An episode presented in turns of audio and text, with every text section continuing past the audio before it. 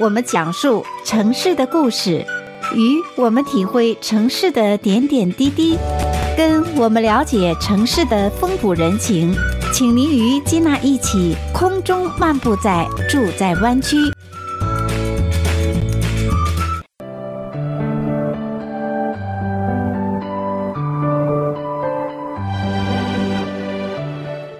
亲爱的听众朋友们，欢迎回到节目当中，继续来收听《住在湾区》的节目。我是金娜。今天的节目当中呢，我们非常高兴的邀请到我们的旅游达人安迪马老师，请他做客节目当中啊，跟我们的听众朋友们，可以说在二零二一年辛丑牛年的时候呢，给我们开启一个新的旅游的旅程。那第一站就请安迪马。老老师给我们介绍是哪一段的旅程呢？安迪马老师，你好，金娜好，各位听众大家好，先给大家拜个年，二零二一年第一次在呃在电波中相会。我们今天呢，给大家讲的呢是这个加州的四十九号公路。一提到四十九号公路，我就想到两个字，跟我的姓有关，金子，金子，金子，对不对？没错，没错。所以，加州的四十九号公路就是我们常常提到的淘金之旅。对，是的，这个四十九号公路和这个金子啊，是这个紧密不可分的。说到就是这个淘金之旅，那我们大家就非常的清楚，因为在。一八四八年这个时候，整个加州从旧金山到洛杉矶，从海岸到旧金山这个山脉，这整个这个地区啊，可以说都回荡着金子金子的这样的一种一种回响，可以这样说哈。没错，就自从我们发现这个地区呢有了金子以后，那加州其实也是因为淘金。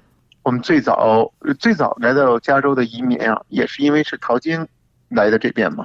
没错，那今天这个节目当中也是二零二一年辛丑牛年，安迪马老师第一档节目当中就为我们的听众朋友们介绍加州四十九号公路淘金之旅，可以说也是有着非常特别的寓意哈，让我们对呃有一个不忘历史哈，开启崭新之路，对不对？对对，那首先就请马老师为我们的听众朋友们介绍一下四十九号淘金之路哈。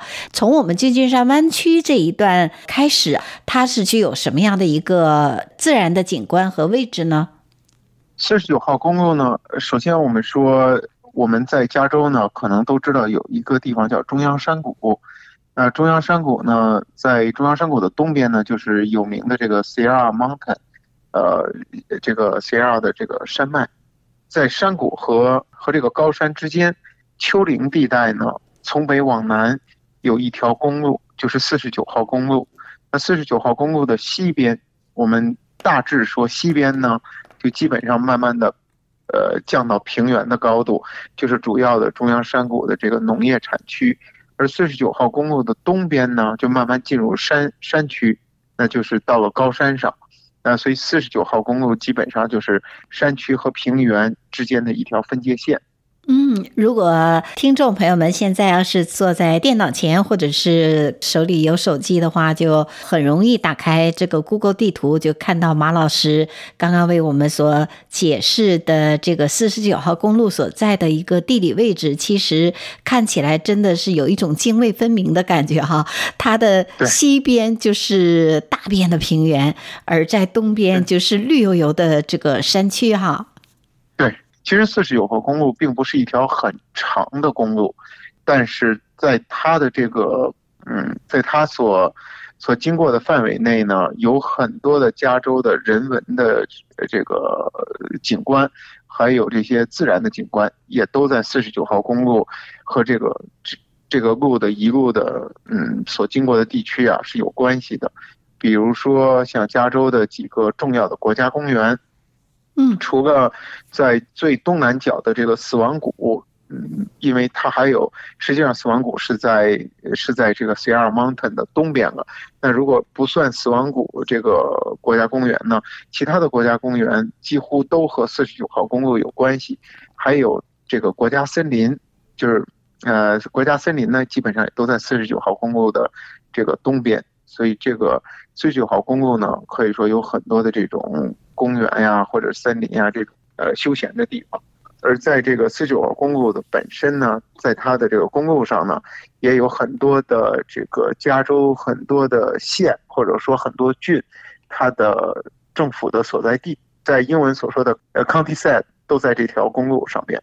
那总体上给我们的听众朋友大概介绍一下，从我们湾区的南边走到这个内华达地区，那大概途经哈有多少个大大小小的城镇吧？呃，大大小小城镇呢，呃，这个十几个，那我们就把这里边其中每一个每一个县政府的这个所在地，或者我们有其实有一个。呃，老式的翻法叫做每一个郡的郡治，治就是治理的治。那个郡呢，就沿袭英国的这个翻译，因为在英国呢，county 都翻译成郡，那实际上美国呢也是应该翻译成郡更准确一些。但是，呃，我们这边也不去纠缠这些名词了，我们就把这些城市呢先简单的给大家，呃，这个走一遍。那我们从最南边看，四十九号公路的最南边呢，这个第一个比较比较重要的城市就是马里波萨，那它也是这个马里波萨县的县政府的所在地。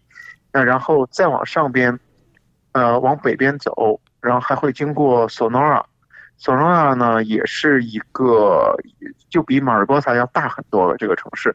如果我们有朋友经常喜欢去滑雪的话，索诺拉这个城市应该是不会不会记不得的，但是呢，不常去的朋友呢，可能会把它和另外一个县索诺玛容易混在一起，只是最后是 M A 还是 R A 索诺拉，没错，呃、在索诺拉，对，的名字很近，然后再往北边呢，有一个不小的城市，可是它呢没有任何的政府所在地在那边，叫 Angela Camp。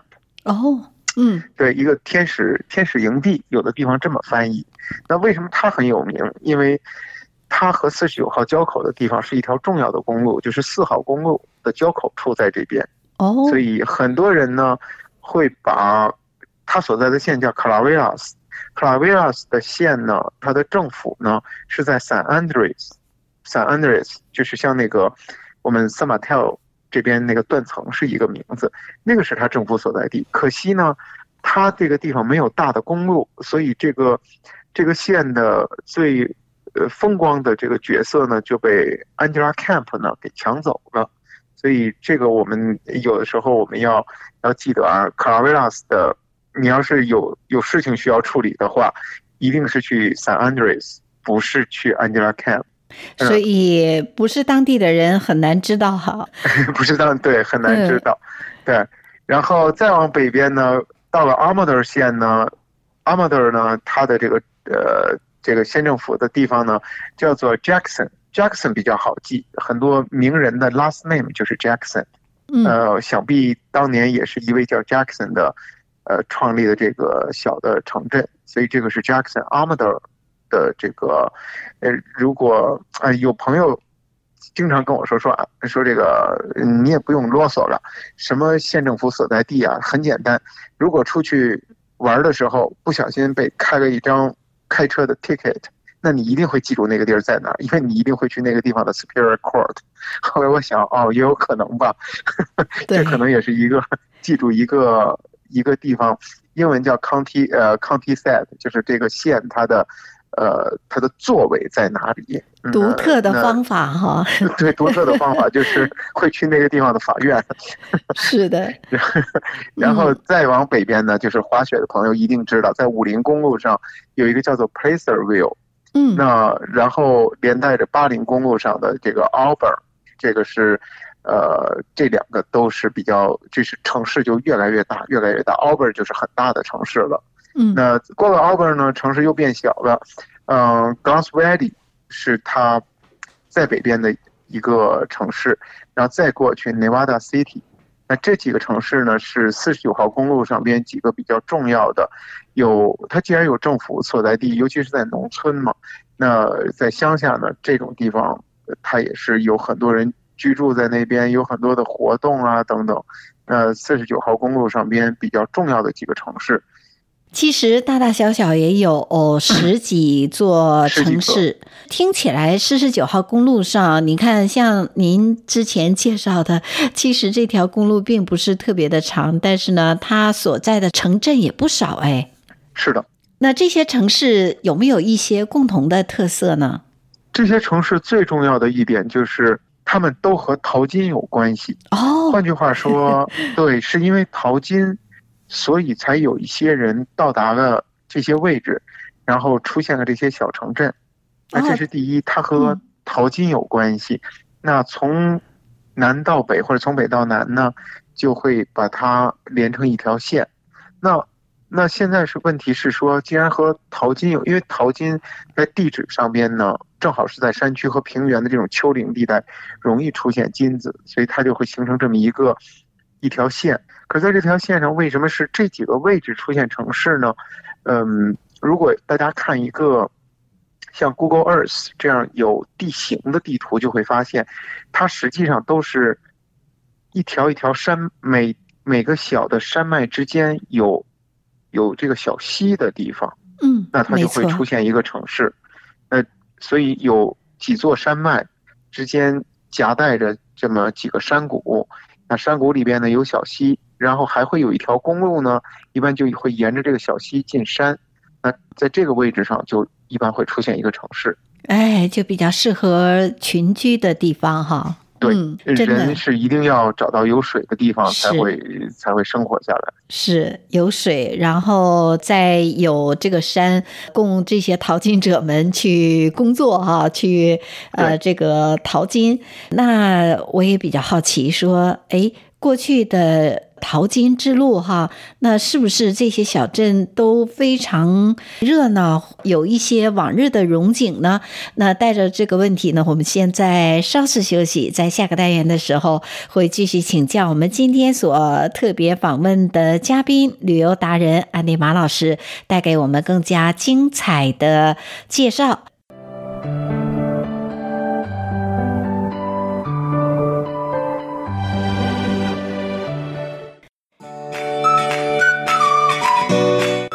我们讲述城市的故事，与我们体会城市的点点滴滴，跟我们了解城市的风土人情。请您与金娜一起空中漫步在住在湾区。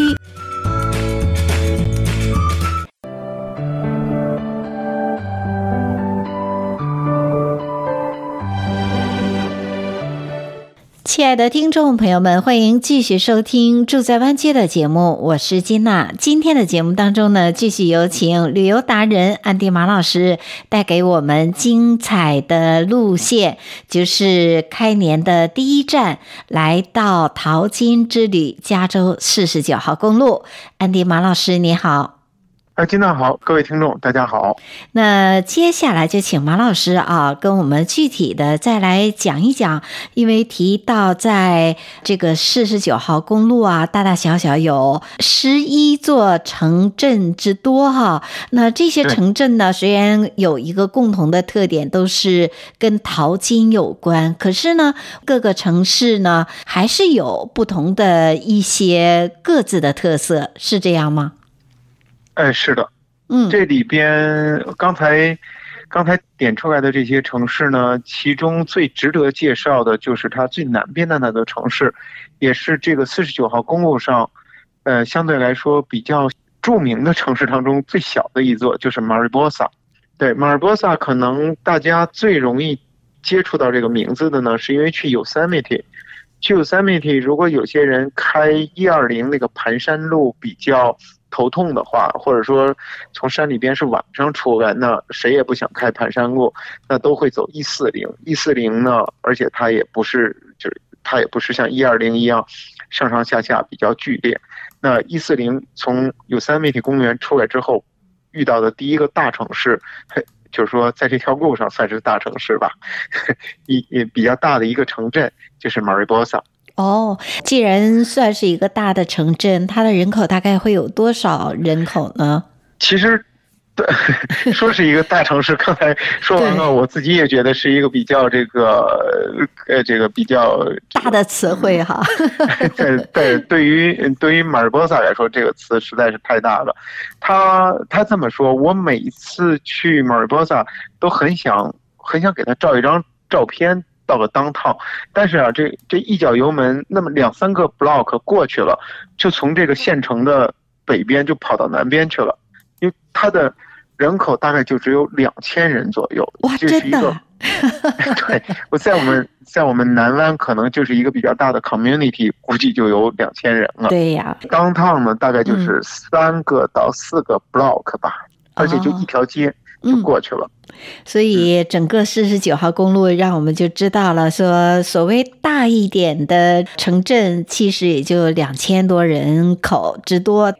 对，那马尔波萨比较有名的呢，实际上不仅是它的这个 city，也是它所在的这个 county，就是马尔波萨 county。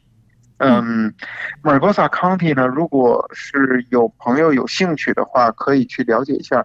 加州呢，在刚成立的时候，一八五零年的时候，那个时候加州不是像现在一样有五十八个 county，当时只有二十七个 county，这个是。一个比较有名的典故就是加州的 original 的呃 original twenty seven counties 在加州，那这二十七个 county 当中，最最大的一个，现在最大的一个是 San Bernardino 在南加州，当年最大的一个是 Mariposa，这个可能是好多人都没有想到的。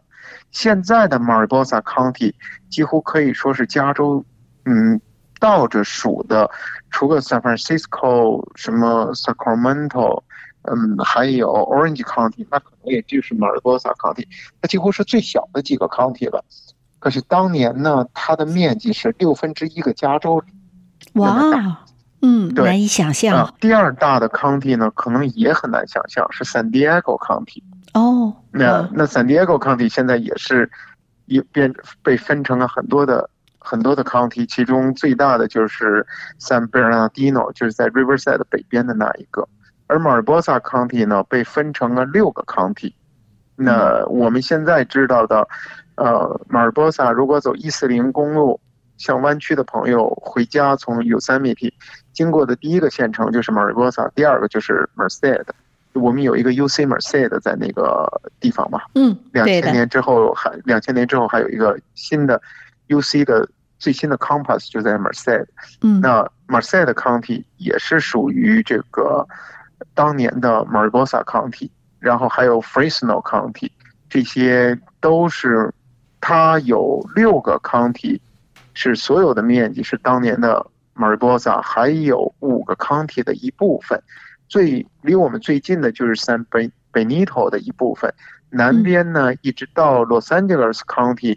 有一部分也是当年的马尔波萨 County，所以这是马尔波萨最大的时候。哦，难怪艾丁马老师要把这个城镇给我们介绍，因为它曾经有这么风光的历史哈。对，嗯，但是只是不巧的是呢，被分出去的那些地方，慢慢的都发展起来了。对，比如说我们知道 Fresno，那在九十九号公路上，那是比我们刚才提到的。所有的城市都大，对吧？那那么 Sad 也比马尔波萨大。那北边像 Sonora 也比马尔波萨大，那几乎都比它大。那马尔波萨呢，就变成了这里边最小的一个 town 了。半个世纪，整个的地区哈也是在不断的变化。想当年。这一条路上聚集了有三十万的人哦，在此淘金，所以真的是难以想象。对，那还有哪一几座城市具有特别的特点呢？还有呢，就是我们也可以这样去记住四十九九号公路上的很多小镇，就是四十九号公路是南北向的，然后从连接平原和 Sierra Mountain 呢。还有很多，我们简单的说是东西向，但是因为这个山脉是稍微稍微斜一点的，有点西北东南走向，所以这些公路呢，大概也是从呃跟山脉是差不多是九十度的这样的呃垂直的关系。那通过马里波萨这个县城的呢，就是一四零。那然后再往北边的一个比较重要的呢，就是一零八和一二零公路。一零八和一二零在平原上，在中央山谷是两个编号，用了一条路。那到了山区以后，它两个一零八呢，就从 Yosemite 的北边绕过去了，而一二零呢，就直接走到 Yosemite 里边去了。那这两条公路呢，在它分叉的地方不远的地方呢，有一个城市叫 Sonora。那这个就是也是呃呃，因为因为在一条公路和四十九号垂直的地方，嗯，所以交口的地方它有一个小镇。那再往北边就是我说，呃，Angela Camp 有四号公路，但是因为它不是一个县城，我们就把它跳过去。再北边就是 Jackson，Jackson 呢是八十八号公路。刚才说的这几条公路，一二零、一零八、四号和八十八，这四条路呢。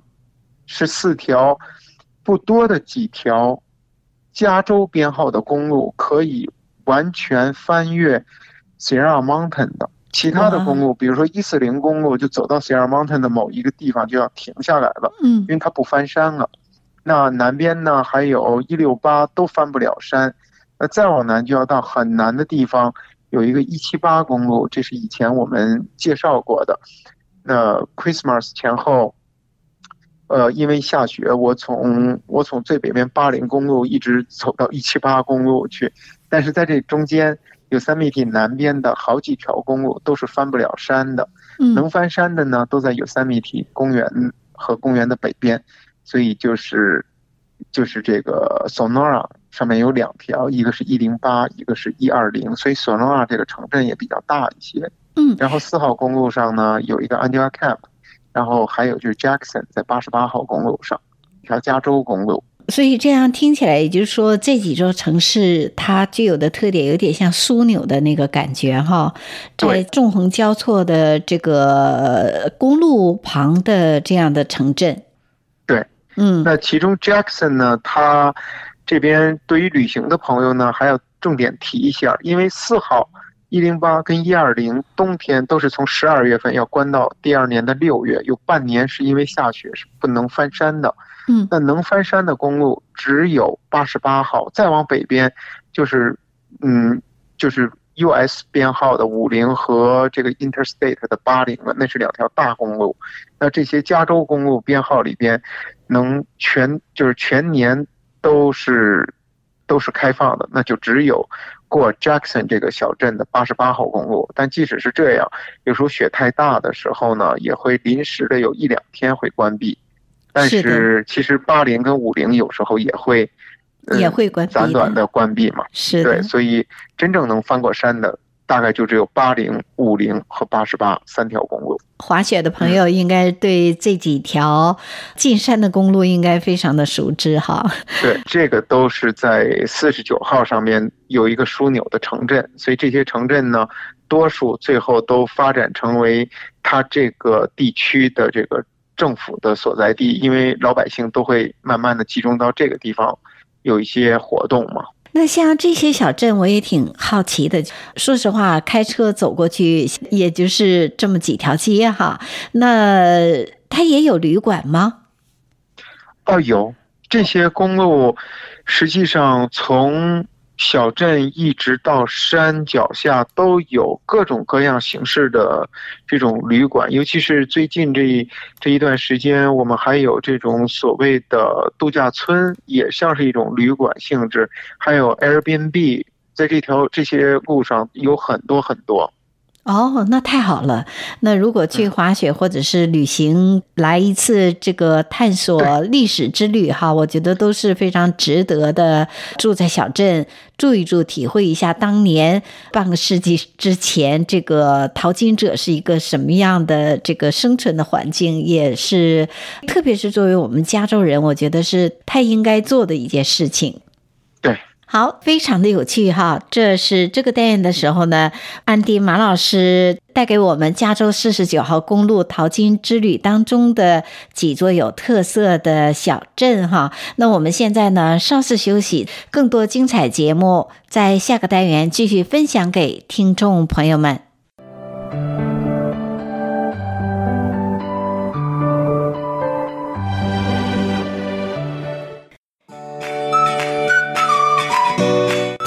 我们讲述城市的故事，与我们体会城市的点点滴滴，跟我们了解城市的风土人情。请您与金娜一起空中漫步在住在湾区。